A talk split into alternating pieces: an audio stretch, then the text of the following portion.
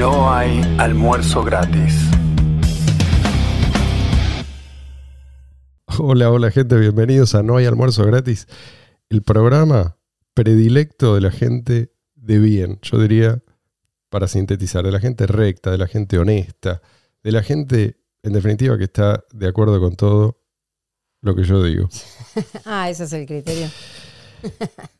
Con respecto a Luis, porque yo sé que hay mucha gente que lo sigue, hay muchos fan de Luis. Luis no se, o una vez más no se pudo personal. Yo estoy empezando a pensar que esto es un complot del gobierno de Venezuela para evitar que Luis participe de este programa. ¿Saben lo que este programa puede hacerle a un país? Este programa despierta las conciencias. Y de golpe Luis está sin luz de vuelta, chicos. Sí. Tremendo. Esa es la verdad. Eh, no creo que sea un ataque dirigido a Luis, porque, eh, salvo que sea un ataque muy poco específico, porque aparentemente hay ciudades enteras sin luz, además eh, plena tormenta, pero bueno, nosotros tenemos que, tenemos un momento y no podemos desaprovecharlo. estamos organizados, ¿sí? Y Luis esta vez tampoco. No, la vez pasada estuvo. Sí, sí, sí. no, la, anterior no. Este cada tanto puede pasar. Esto. Una vez sí, una vez no. Lo tenemos a Luis hasta que Venezuela entre en un bull market ya irreversible y vuelva no solo la luz, sino la alegría. Todo. Marian, me dijiste que tenés noticias que fortalecen al efectivo electrónico P2P. Tenía un montón para variar, pero bueno, Vamos a hacer. Sí, vamos a seleccionar. sí, sí. Hice ya una selección. Tengo dos noticias. Una es una, un mensaje que le llegó a un, usuario, un cliente de un banco, del banco, ¿lo digo? Sí, sí, sí, sí. Ah, el Banco Santander. Perdón, ese mensaje que le llegó a uno, a nosotros nos llegó esto, le debe estar llegando a miles y ya es política, nos fijamos. Sí, sí, nos fijamos y es una, aplicación que tiene este, la, página del banco, de Home Banking, este, o no sé si el celular debe ser, que te hace un informe ¿sí? de tu huella de carbono.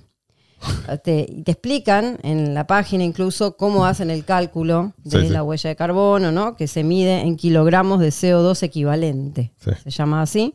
Entonces te dice, bueno, todo lo que hacemos genera huella de carbono y la hemos calculado a partir de tus compras con la tarjeta Santander y las domiciliaciones bancarias.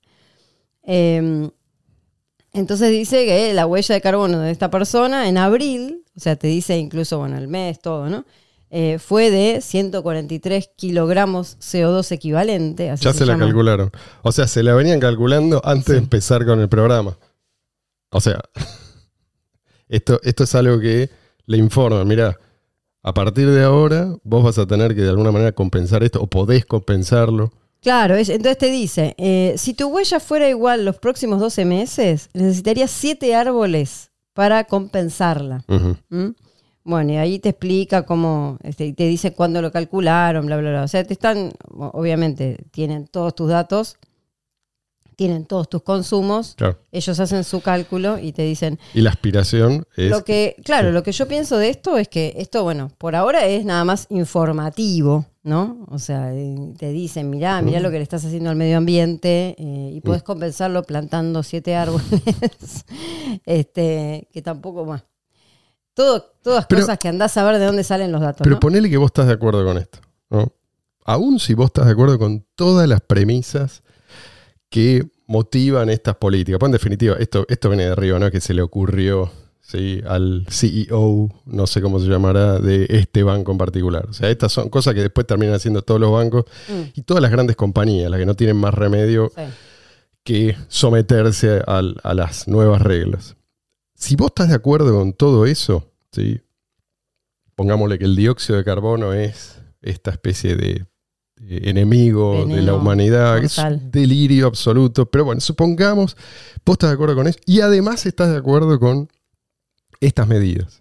Hay que revertirlo, hay que hacer algo y hay que vigilar a la gente para que, no sé, respire menos, no sé cuál, exactamente qué es lo que pretende, que coma menos carne. Bueno, pensá vos, digo, el que está de acuerdo con esto, lo que pueden llegar a hacer en el futuro. Es que eso es lo que te iba a decir. Una cosa es que esto sea informativo y vos hagas con, con esta información, que sean datos, que bueno, que sean usados nada más simplemente como a, título informativo.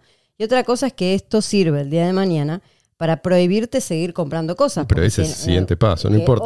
pero ponele que, no lo hacen. Lo pueden hacer, ya están en Si no lo hacen es porque todavía creen que la gente. se bloquea de llegada a determinada cantidad de, eh, kilogramos CO2 este, consumidos. Y eso, digamos que es una cosa que da mucho miedo. Pero Sobre toda la gente que tiene como única fuente de, o sea, la única manera que tiene, los lugares donde viste que hoy en día está todo muy bancarizado y digitalizado y hay mucha gente que la única manera que puede pagar es con una tarjeta para ciertas cosas. Bueno, si vos solamente vas a poder moverte dentro de este sistema, vos pensás lo que te pueden llegar a hacer en el futuro. Te dejan inhabilitado para... Eventualmente... Incluso para comer.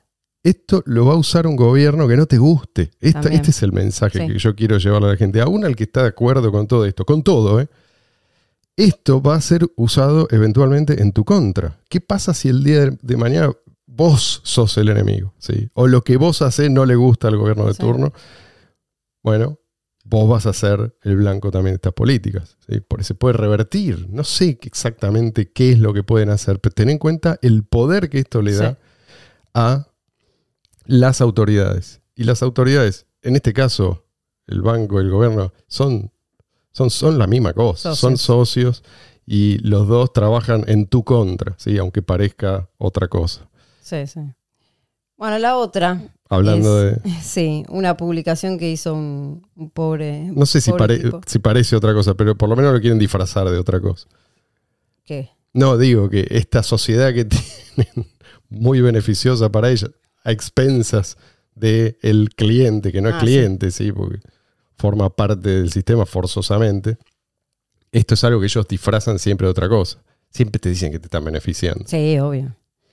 Bueno, la otra eh, es un pobre tipo que fue con su familia de vacaciones y, bueno, resulta que cuando llegó al lugar de destino... Otro, que es un ejemplo de vaya a saber cuándo, ¿no? Sí. Él tenía el dinero eh, que tenía disponible para utilizar en, sus vacaciones, lo tenía guardado en la billetera Lemon. Ahora, perdón, te freno ahí. Hay que ser medio marmota, ¿no? Para llevar. Digo, más allá de que, solamente. No llevó nada de efectivo. nada más que eso. Ni otra tarjeta, ningún otro medio de pago. Lo que pasó. Me estás spoileando todo. Pero digo, digo el tip, ya estás diciendo que el tipo llevó su tarjeta de Lemon y eso es todo lo que llevó. Está bien. Es lo único que tenía, aparentemente. Eh, por lo que dice acá, ¿no? No sé si lo dice para, como para apurarlos a los de... Pero bueno, aparentemente no. No, por lo que dice. Em, entonces dice que completó el formulario correspondiente, además, qué sé yo, la tarjeta para pedir soporte porque no podía eh, realizar ningún pago. Mm. Y el soporte tardó, tardaba y tardaba en responderle. O sea, eh, dice, bueno, en una hora, en el, en el lapso de una hora nos comunicaremos con usted, qué sé yo. Estaba aparentemente, por lo que dice acá en la publicación, en el aeropuerto sin poder moverse porque ni el Uber podía pagar porque la billetera no le funcionaba. Este, y bueno, pone ahí todas fotos. La captura de pantalla de la, este, de la billetera sin funcionar, la, comunicación con el soporte que no le contesta. La foto de la mujer con el bebé. La mujer con el bebé, este, no, una, una cosa horrible. Este, y encima estando fuera del país y, y bueno, y una le dice que es urgente, y intenté varias veces, no, no, no puedo disponer de mi dinero. Ahora fíjate que ahí en una de las imagen, uno de los screenshots que hay, se ve. Vos me hiciste notar, que yo no me había dado cuenta, porque no sabía lo que era. El historial de transacciones y hay un par de, ¿cómo se dice? cashbacks. Sí. que son como, o sea, por usar el, este servicio te dan como supuestamente un premio, supuestamente que se mide en BTC, o antes se medía en BTC, creo que 70 pesos. 70 pesos, o sea, con eso. Hay uno de 76 eh, pesos y uno de 15 pesos. Ese es el beneficio eh, que te están dando y a cambio de eso te dan, bueno, sí, la posibilidad de esto, ¿no? De, por ejemplo, quedarte varado. Sí, después pudo, aparentemente, por lo que pone ahí la captura, pudo usar el Uber, este, pero y, ahí le, vienen los, los, cashbacks, son por. Por el pero eso me parece que es previo, lo que, lo que le está diciendo es yo pude usarlo ah, y ahora no lo puedo ah, usar. Ah, razón, sí sí, sí sí, Bueno, la cuestión que... Eh, cosas que pueden pasar cuando. Pues imagínate además si vos tenés el cashback en BTC. No, son 15 pesos, 15 pesos en un momento en el cual hacer una transacción en la cadena, vos querés retirar, ¿no? Pues bueno, esto lo, quiero, quiero poseerlo yo, ¿no? Me dijeron que es en BTC. Bueno, quiero mi billetera de BTC. Bueno, paga 5 dólares para sacarlo. 5 dólares con suerte. Hasta hace poco eran, eran decenas de miles de pesos para retirar 15 pesos. Bueno, pero esto, esto es la gran innovación. Esto es lo que te quieren vender, ¿viste? Vos podés usar las criptos solamente si te autoriza Lemon o alguno de estos otros mercenarios que tienen plataformas similares, ¿viste? Y ahora encima salió, no sé si viste, que salió un paper de una otra segunda capa que quieren hacer que se llama ARC. Ah, no hablemos de eso. No, pero me da risa porque todavía obvio que no está, está en pañales todo, pero me da risa porque como eh, es una forma de decir, mira, me parece que el Lightning Network no, está, no estaría funcionando. Vamos a probar con esta. Un programa de cinco horas hablamos de eso. Pero, pero sí, sí, ahora ya están reconociendo evidentemente, que no es por ahí. Eh, otros insisten, ¿sí? básicamente lo que quieren es que uses cualquier cosa menos la cadena de bloques. Quieren empujarte fuera de la cadena de bloques porque ahí está tu libertad. ¿sí? Entonces, solamente vas a usar este sistema bajo las condiciones que te ponga Lemon, que son las condiciones que le pone el Estado a Lemon. Si te autorizan ellos y bajo sus condiciones, mm. entonces lo vas a poder usar. Y además es un sistema que también propenso a, fallos, como cualquiera. No, es exclusivo de Lemon, no es que nos estamos agarrando específicamente con Lemon, pero esto es algo que puede pasar con cualquier tarjeta. Pero bueno, como moraleja de esta situación que le pasó a este tipo, o sea, no puedes viajar con una sola billetera virtual, con todo ahí, diversificar un poquito tu medio de subsistencia, ¿no? Ten en cuenta que estos tipos, por más que se hagan los simpáticos, no están de tu lado. Son los mismos ladrones de mm. siempre, asociados al Estado que van a, van a hacer lo que tengan que hacer en cada momento. Van a exigirte lo que a ellos les digan que a vos tienen que exigirte, e incluso más, ¿sí? Para ser bien compliant, como le gusta decir a ellos. bueno, ahora está pasando mucho que a la gente le están pidiendo el reconocimiento facial para utilizar un montón de aplicaciones, este, y eso otro, otro problema y otro peligro que a mí me, me pone, vos sabés, lo que ese tipo de cosas me ponen de nerviosa. Porque imagínate, o sea, que para usar una, una billetera, o sea, tenga que estar, ya está, o sea, hasta eso tienen, tu cara, todo. Bueno, pero es lo, mismo, es que no es una billetera, es una cuenta, es el equivalente a una cuenta bancaria. La gente confunde, le ponen ese nombre porque confunde a la gente, pero una cosa es tu billetera, es como el equivalente a tu billetera en tu bolsillo, otra cosa es una cuenta. Vos tenés una cuenta, ellos pueden hacer lo que quieran. Y ellos van a seguir exigiéndote que te dejes manosear cada vez más para acceder a esos supuestos beneficios. Van a monitorear absolutamente todo lo que hagas.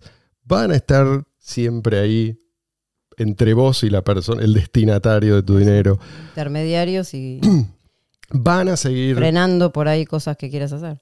Jugándose además tu dinero en el casino, cosa que sabemos que hacen, y después cuando pierdan, y chau. Cierran. Este es el tema. O sea, te dejan. no podés ganar. No hay manera. No hay manera. Te dejan a la buena de Dios. Se quedan con todo.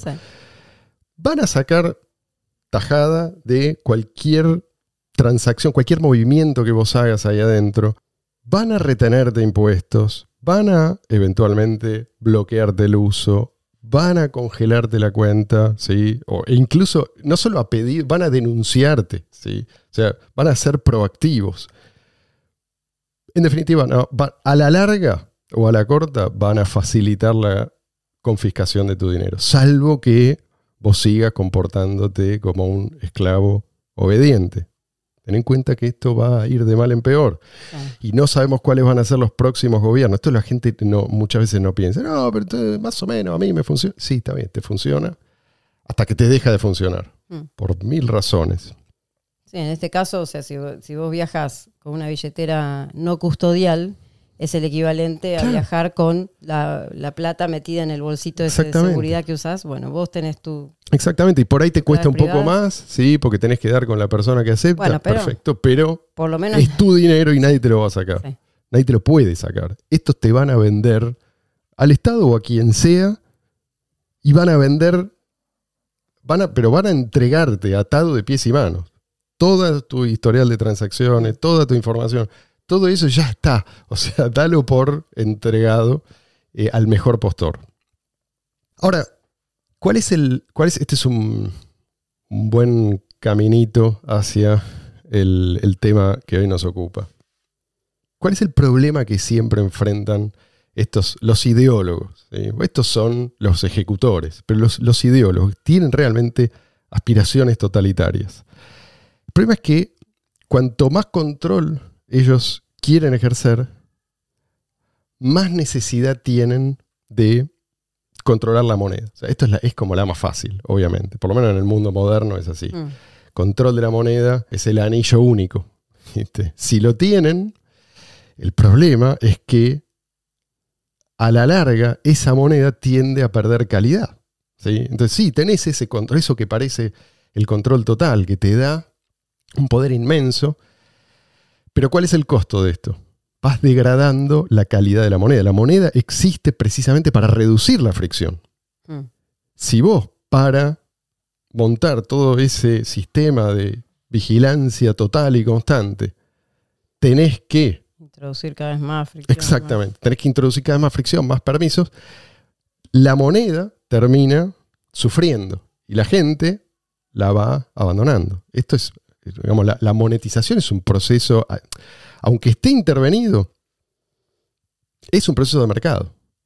Vos podés intervenir, lo que no podés hacer es evitar las consecuencias de esa intervención. Siempre va a ganar la conveniencia de la gente. Exactamente y esto es a diferencia de lo que creen los creacionistas de la moneda, llamémoslos así, los que creen que la moneda existe porque, bueno, es un dictado de una determinada mm. autoridad. Dice, esto es moneda. No, no señor. La moneda es un producto del mercado, es un producto de, es un, de un proceso de selección, de selección de qué? Del bien más líquido. Y esto lo, explico muy brevemente porque mucha gente, muchas veces se habla de liquidez y no sabe bien de qué se está hablando. El bien más líquido es el más fácil de intercambiar, es simplemente eso. ¿sí? Por eso es, un proceso de descubrimiento. Uno puede razonar, pero eso es muy dependiente también del contexto. Mm. Entonces, si vos te fijás, vas a ver que no siempre es lo mismo en todas partes, aunque tiende a haber una cierta unificación. Pero esto depende de muchas cosas. El bien más fácil de intercambiar, ¿esto qué significa? Que es el bien que pierde menos valor el momento del intercambio. ¿sí? Esto se puede reducir a el bien que te permite ser intercambiado por cualquier otra cosa en cualquier otro momento con la menor fricción posible. O sea, la mejor moneda es la que menos fricción tiene. El otro lo va a aceptar, eh, te va a dar más la bienvenida y lo va a aceptar poniéndote menos condiciones para el intercambio, digamos. Poniendo, y además, más allá de las condiciones que te ponga, va a ser más fácil, ¿sí? Mm. Más, más fácil intercambiar monedas, ¿sí? Por el valor de una vaca que una vaca si vos no necesitas una vaca, ¿sí? Para decirlo así con un ejemplo muy burdo. Ese proceso de monetización también puede revertirse, o sea, un bien que funcionaba como moneda, ¿sí? puede dejar de funcionar como moneda. Esto es algo que pasó y creo que sigue pasando con los metales preciosos. Es, un, es un bien que en algún momento fue ampliamente reconocido como el más líquido, por lo tanto el más utilizado como moneda. Con el tiempo, debido a principalmente a la innovación, dejó de ser utilizado, entonces fue desmonetizando. Así que si deja de ser el bien más líquido, esa moneda, esa moneda que puede ser una moneda que en un momento es lejos la más utilizada, así una moneda de reserva mundial, puede dejar de ser la moneda preferida o puede incluso dejar de ser moneda. Y esto yo creo que es lo que va a terminar pasando con las CBDCs, con las monedas digitales de los bancos centrales. A la larga o a la corta, no sé, dependiendo de con cuánta seriedad se tomen esto, ¿no? Los que lo quieren imponer. Y dependiendo de cómo sea la gente de complaciente con, con la imposición, porque uno nunca sabe. Pues, pero es, hay un límite, a eso voy. Sí, sí. Hay un límite. Sí. La gente va a tener una necesidad cada vez mayor y esto lo van a generar ellos. Cuanta más presión hagan, más necesidad va a haber de una buena moneda. Esto es lo que pasó siempre. Es la razón por la cual la moneda de reserva va cambiando. ¿Por qué, ¿Por qué no tenemos la misma moneda de reserva hace mil años o siglos? No es la misma, va cambiando. Incluso hay hasta un ritmo, si vos te fijás, más o menos duran no exactamente lo mismo, pero tienen un periodo más o menos predecible de, de vida media. Bueno, ¿por qué? Porque todos los imperios eventualmente se autodestruyen después de un periodo de crecimiento y de abarcar, de tratar de abarcar más de lo que, de lo que pueden apretar, terminan autodestruyéndose. Exactamente. Y es lo mismo, no, importa. Digamos, en distintas épocas, pensar el imperio romano, el imperio mongol, el imperio británico, el que vos quieras. Una vez que, digamos, mientras hay combustible, por así, ese combustible puede ser, en un caso, la población que esclavizar, la cierta ventaja militar que te dura hasta que los otros cierran esa brecha, ¿sí? o por ahí una ventaja cultural o económica, lo que sea. Vos tenés es una maquinaria estatal que funciona gracias a ese combustible y si una vez que está puesta en marcha no frena, se sigue expandiendo. Siempre pasó lo mismo, acá no hay, no hay novedad.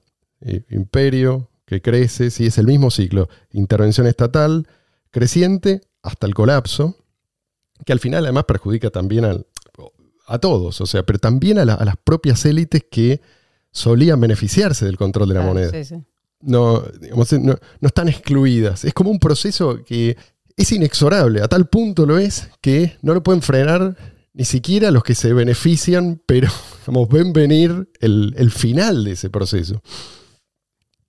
O sea, porque hay, hay mucha gente que se beneficia de esto, pero aún los que en, ese, en, la parte expansiva, digamos, del ciclo se beneficiaron, por ejemplo, adquirieron muchos activos en ese interín, bueno, ya no llega un punto en que no pueden seguir explotando a la población productiva de la misma manera. ¿sí? O sea, ese, ese gran imperio de golpe se vuelve, de golpe o no, pero llega un punto en que se vuelve irrelevante y ya nadie confía en su moneda. Y perdieron entonces esta, esta capacidad de exportar, por así decir, las consecuencias de su rapacidad o de su irresponsabilidad, como quiera llamarlo. Llamativamente, este proceso de desmonetización se está dando en forma muy extremadamente temprana, porque mm. Bitcoin empezó con un proceso muy rápido de monetización. ¿Mm? Pero hace años ya, tiene cuántos años? Década y media, ponele. 2009. Sí. Pero, pero hace unos, yo diría desde 2017, ponele, empezó un proceso de desmonetización. Eso antes. De esa, un poco, quizás antes, pero sí. quizás antes. Pero yo creo que el, el momento clave o de, esa adopción, de esa adopción real. 16, 17. 16, 17, ponele. Había alcanzado, en relación a monedas ya establecidas, poca adopción, pero había sido una adopción que había crecido exponencial. Iba a ser cada vez peor. Estaba viendo un, video de Michael Saylor, que es como el gurú actual de los nuevos, digamos, la, vanguardia. La semana pasada. Sí, la vanguardia intelectual de BTC. Él decía que eh, en un futuro, ¿sí? de acá a unos años, las tarifas van a llegar a los cientos de miles, probablemente cientos de miles de dólares por, por una transacción. O sea, ¿de cuándo era ese video? De ahora, de ahora. Ah. O sea, básicamente lo que está diciendo es que todos los demás, que no sean él y algunos otros billonarios, van a usar custodios. ¿sí? Custodios, ni siquiera Lightning, o si es Lightning será, pero vas a entrar, no vas a tener que pagar cientos de miles de dólares para entrar. Eso no lo va a hacer nadie, sino que te van a decir, mira, entra por el mismo camino de siempre, ¿sí? Pues tu cuenta bancaria o a través de tu cuenta en la que tenés tus, tus CBDC, lo que sea, eh, y, los canales van a ser lo mismo de siempre. O sea, ni te vas a dar cuenta que estás usando una cripto, básicamente, porque va a ser lo mismo que usar cualquier otra cosa. Va a ser lo mismo y además vas a tener reserva fraccionaria, vale, exactamente lo mismo. Si ya nos dijeron que BTC además va a ser inflacionario, o sea que realmente no, no va a haber ninguna diferencia. Y yo diría que va a ser peor, porque va a haber gente que va a usar esto creyendo que tiene alguna protección eh, contra los males habitualmente asociados al dinero fiat. Entonces, por eso me parece tan importante recordar cuáles son los problemas que Satoshi vino a resolver, o, estaba, digamos, intentando resolver con Bitcoin. Pues si no, es muy fácil caer en estas trampas. Uno se, distrae con, cosas irrelevantes, que es lo que ves que pasa con la mayoría de la gente. Ven esto como un casino muy entretenido, apuesto a esto, apuesto a lo otro, a ver si sube, y miran el precio en dinero fiat. Bueno, todos los problemas que resolvió Satoshi, ¿sí? digamos, no sé si resolvió, pero que yo creo que va camino a resolver, no obviamente en BTC. Estos tipos, Blockstream, Core, ¿sí? los que invadieron el repositorio, los foros y todo esto, no solo reintrodujeron estos problemas, sino que los agudizaron. Por eso te digo que para mí puede llegar a ser peor. Primero, lo que ya decíamos, la fricción. ¿sí? Este límite arbitrario al tamaño de los bloques genera lo que se puede sintetizar diciendo, puedes decir, sí, altas tarifas, incertidumbre, las, tarifas. Además, el otro día estaba mirando, las tarifas que vos haces una transacción, no pones una tarifa suficiente y ponele que sigue siendo insuficiente. Yo antes pensaba que a las dos semanas sí o sí, sí o sí regresaba a tu poder y vos podías volver a intentarlo con, otro, con, otra tarifa. Aparentemente no. Porque esa transacción puede ser retransmitida por otros. Entonces puede estar eternamente ah, si nunca así. Salvo que uses replace by fee. Bueno, pero eso no, no, toda la gente está en condiciones de hacerlo. Por eso hemos visto que en, el la última erupción de transacciones, con toda esa congestión y con tarifas tan altas, había gente que estaba literalmente semanas esperando por una confirmación. Y no porque habían puesto una tarifa muy baja, sino porque los otros habían puesto una tarifa más alta. Exactamente.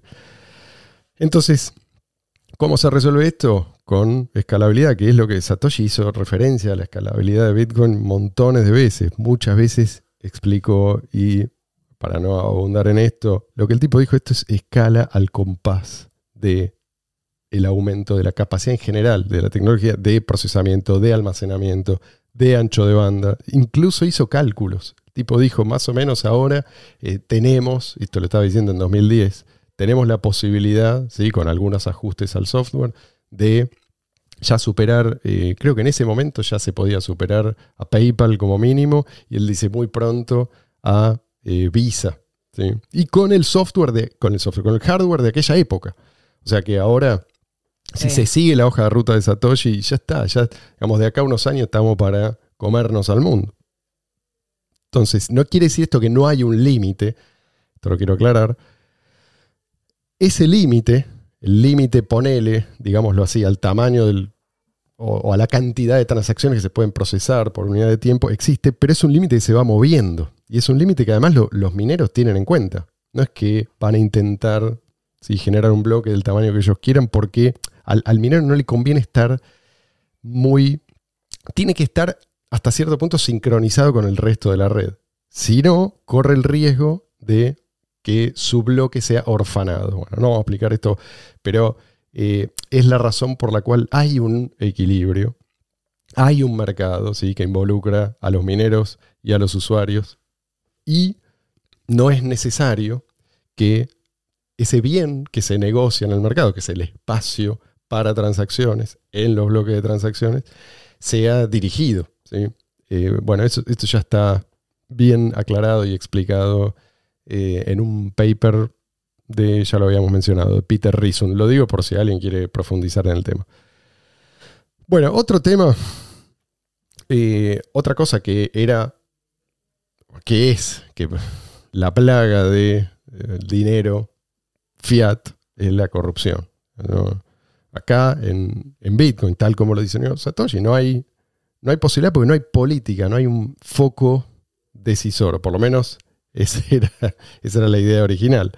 Eh, ahora, ¿qué es lo que te dicen? Para simular ¿sí? que realmente acá es todo descentralizado y que ellos no tienen eh, ninguna decisión, lo que te dicen es que acá lo importante es el número de nodos. El número de nodos. ¿sí? Cuantos más nodos vos tenés, más poder de decisión vos tenés. Y eso es justamente lo que Satoshi vino a resolver con la minería, que no dependiera ¿sí? la decisión, cuál transacción es la correcta, cuál eh, es el tamaño de los bloques correctos, todas estas cosas no dependen del número de nodos. Si es así, el tipo que puede encender más nodos, ya lo explicamos un montón de veces, es el que toma las decisiones. Pero esto es una manera de eh, disfrazar lo que realmente está pasando. ¿sí? O sea, en el repositorio de lo que hoy la gente llama Bitcoin, que es eh, BTC, hay gente, son muy poquitos, que toman todas las decisiones, cada vez son menos, que toman todas las decisiones, pero te dicen que en realidad la, decisión la tomas vos si tenés tu nodo. Pueblo exactamente. el pueblo es el pueblo constituido por eh, cada dueño de nodos hogareños, ¿sí? que no tienen ningún poder de cómputo detrás. Hacen otra cosa que mirar. Eh, entonces, eh, mm, otro problema, los intermediarios, también, Satoshi habla en el primer párrafo, habla de que los problemas asociados al dinero fiat digital tienen que ver con la existencia de estos intermediarios que son forzosos. Bueno, en, este, en Bitcoin no hay intermediarios, tal como lo dice Satoshi, que tenemos ahora intermediario por todos lados. Con esteroides. Sí, sí. Este, incluso eh, cuando te mandan a, cuando vos te quejas de cómo funciona la capa 1 y te dicen anda a la capa 2, al final funciona todo tan mal o directamente no funciona que te dicen, mira, ¿sabes qué? Usa directamente esta, este monedero, que es en realidad una cuenta, no es un monedero, porque te la facilita. En definitiva, lo mismo que una cuenta bancaria. Volvieron los intermediarios. Otra cosa que Satoshi había resuelto, la emisión descontrolada. Mm. ¿Mm? Bueno, ahora ya sabemos que quieren eliminar el límite ah, de, de 21 millones de unidades ¿Por qué? Y bueno, porque el número de transacciones no alcanza para mantener incentivados a los mineros, lo que venimos diciendo hace una década más o menos. Sí, y hay gente que está empezando a descubrir ahora. Bueno, está bien, más vale tarde que nunca. Otra cosa que resolvió Satoshi, la ausencia de emisor. ¿sí? Si vos no tenés un emisor, no tenés a quién apuntar y no tenés a quién presionar para que aumente ese límite. Bueno, tenemos eh, ahora tenemos Tether, que es lo que le dicen a la, gente cuando, la gente se queja de lo mal que funciona BTC. Eh, le dicen, mira, igual lo que, lo que el común de la gente acepta o lo que la mayoría de la gente acepta es Tether, usa Tether. ¿sí? O sea, una stablecoin que es centralizada. Centralizada, que emite eh, un tipo que si no lo bajaron todavía es probablemente porque te está muy bien conectado y andás a ver con quién está bien conectado, pero más oscuro que eso creo que no se consigue. No sé, no sé. Y esto, una de las cosas más irónicas de toda esta opereta es esta pretensión, por ahí algunos de los que nos escuchan se acuerdan de esto, de los que, estos de los que se adueñaron de, de, BTC, de ser ellos unos genios. ¿Te acuerdas de esto de la teoría de juegos? Cada, ah, vez, cada vez que yo escuchaba hablar de teoría de juegos, digo, no, otra vez con eso no. O sea, es como, es la, cortina de humo, ¿viste? Si vos no entendés es porque no, no, no dominás la teoría. No dominás lo suficiente la teoría de juegos. Ellos sí, ellos son los grandes estrategas, ¿sí? Ahora, supongamos que ellos tenían buenas intenciones, ¿sí? Mirá cómo terminó la historia. Mirá, ahí tenés el resultado. ¿Quiénes fueron los ganadores de toda esta gran jugada de ajedrez en siete dimensiones? Lo que, lo que pasó en el juego, te cambiaron el tablero, te cambiaron las reglas, te cambiaron todo. ¿no? Pero ¿quién ganó? Primero. Y los ganadores fueron los que se quedaron con el, los estados tablero original. Y, y sus socios, los banqueros. sí, sí. Sí. Que supuestamente venían, ellos, venían a, ah, eh, a desvangar. Ah, sigamos asumiendo buena fe. ¿Cuál fue entonces el problema? ¿Sí? Supongamos que esta gente actuó de buena fe. Y estaban tan convencidos que dijeron, no, acá hay que aplicar la censura full, hay que, bueno, todas estas cosas, y ataques informáticos, ataques personales, todo esto que hicieron hay que hacerlo, ¿sí? Por una causa que lo amerita. Bueno, ¿cuál es el error? La mala teoría. ¿sí? Si vos, si vos partís de errores tan radicales, si, si, si tenés una concepción tan errónea desde la raíz, eso te va a pudrir todas las conclusiones. Forma de que te salga bien. Exactamente.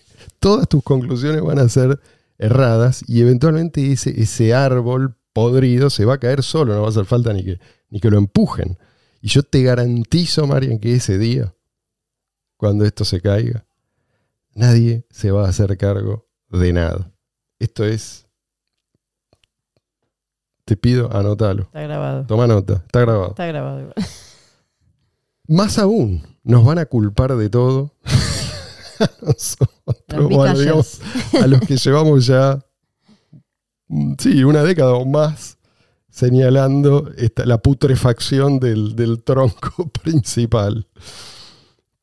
Pero la verdad es que no, no nunca, nunca, tuvieron buenas intenciones. Esto era algo que hipotético, sí, solamente como un ejercicio.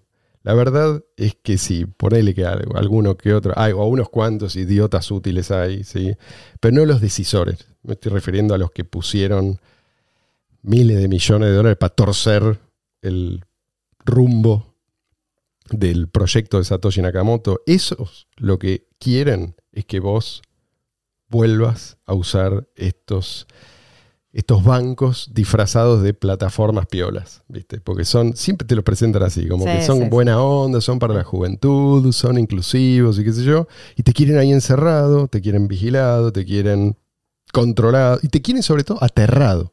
¿Sí? El miedo es crucial acá porque de esa manera es como vos termina sometido a los dictados de el ingeniero social de turno. Mm. Si, si vos tenés miedo de que te desconecten de la economía, probablemente vas a terminar obedeciendo sin chistar. Aceptando cualquier condición que te pongan. Exactamente. Yo creo, sin embargo, que no lo van a lograr. Que la gente va a terminar escapando. Viste que vos me decías, bueno, hay que ver cómo se comporta la gente. Obviamente que acá hay factores culturales. Hay cosas que no podemos ni predecir. Hay cosas que, un montón de cosas. Pero en parte, yo creo que esto es por lo que dijimos antes, en la medida en que se va deteriorando la moneda, por estos intentos de ponerla al servicio del Estado, va, como decíamos, aumentando la necesidad de, alternativas. Pero esto, esto es un aspecto, no es todo. Supongamos, supongamos que estos avances sobre estos avances totalitarios resultan exitosos hasta cierto punto, ¿sí? que se salen con la suya. La pregunta es, ¿hasta dónde pueden llegar? Mm. ¿No? Yo creo que aunque lleguen lejos, nunca van a lograr su objetivo último. Y ahora, en estos párrafos, esto es eh, una traducción que hice de un artículo que esto es solamente un fragmento, pero el artículo lo recomiendo leer entero, se llama, después, después voy a poner el link, Technocratic Dystopia is Impossible, la, eh, sería la distopía tecnocrática es imposible. Quiero leerlo, es breve, sí, son apenas tres parrafitos y cerrar con eso. ¿Quién es el autor? Buena pregunta. El autor es Robert Blumen, se llama. ¿Sí? Y dice así, por lo menos esto que yo extraje. El sistema de precios funciona como un sistema de colaboración para poner en común el conocimiento, la experiencia y las ideas de todos acerca de cómo aprovechar al máximo los recursos disponibles. El sistema de precios le da al empresario una idea de cómo el resto de la sociedad valora los distintos recursos económicos en términos monetarios, lo que permite el cálculo económico para que se puedan tomar decisiones de producción. Además de la economía del libre mercado, la buena moneda y la propiedad privada, dice, ¿qué alternativas existen para el uso de los recursos finitos existentes en la creación de cosas útiles? Dice, ninguna. Ninguna en absoluto. Mises enfatizó que él no había concluido que el capitalismo es un mejor sistema económico que el socialismo. El socialismo no es un sistema económico en absoluto, porque no ofrece una solución al problema de cómo economizar el uso de recursos escasos. El cálculo económico con precios monetarios es la única forma que se ha descubierto para hacer esto. Me salté unos párrafos y voy a la conclusión. Las visiones utópicas limpian la pizarra del mundo para que pueda reconstruirse a la perfección según los utopistas. Las grandes utopías no se pueden realizar porque mientras que la imaginación no tiene restricciones, la realidad sí tiene límites. En este caso, la utopía es el sueño de unas élites psicóticas que imaginan que pueden tener la producción, los productos finales de la cooperación de millones de personas sin la sociedad abierta que la hace posible. La pregunta que tenemos que hacernos no es si la utopía puede concretarse o no, sino cuánto daño pueden hacer los utopistas antes de que su proyecto se cancele a sí mismo. Está muy bueno.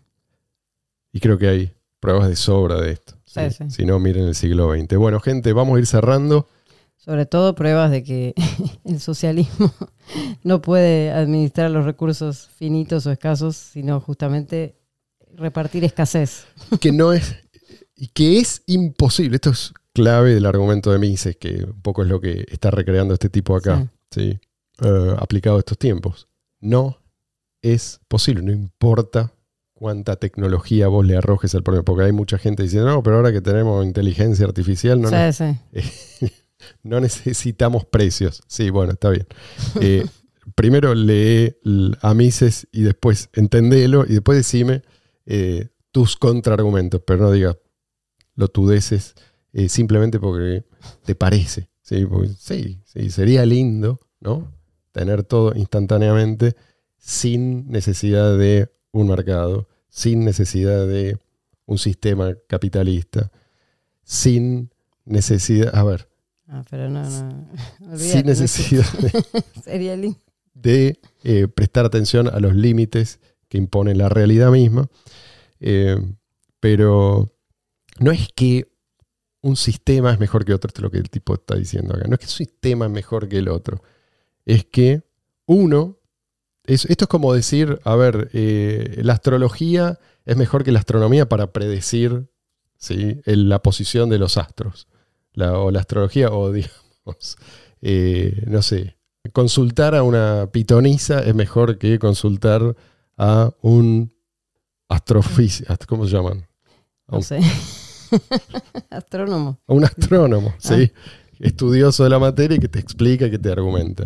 Eh, es lo mismo, ¿sí? No es que un método, sí, es preferible al otro, no. O sea, el otro es un método, el otro eh, es un método. Es un deseo. y el otro sí, qué sé yo. Bueno, vamos a dejarlo acá.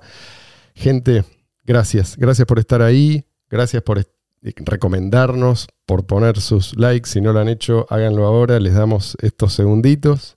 Suscríbanse si no lo han hecho. Que tengan un lindo fin de semana y cuídense. Y esperemos que Luis tenga luz la semana que viene. Los queremos mucho. Nos vemos pronto.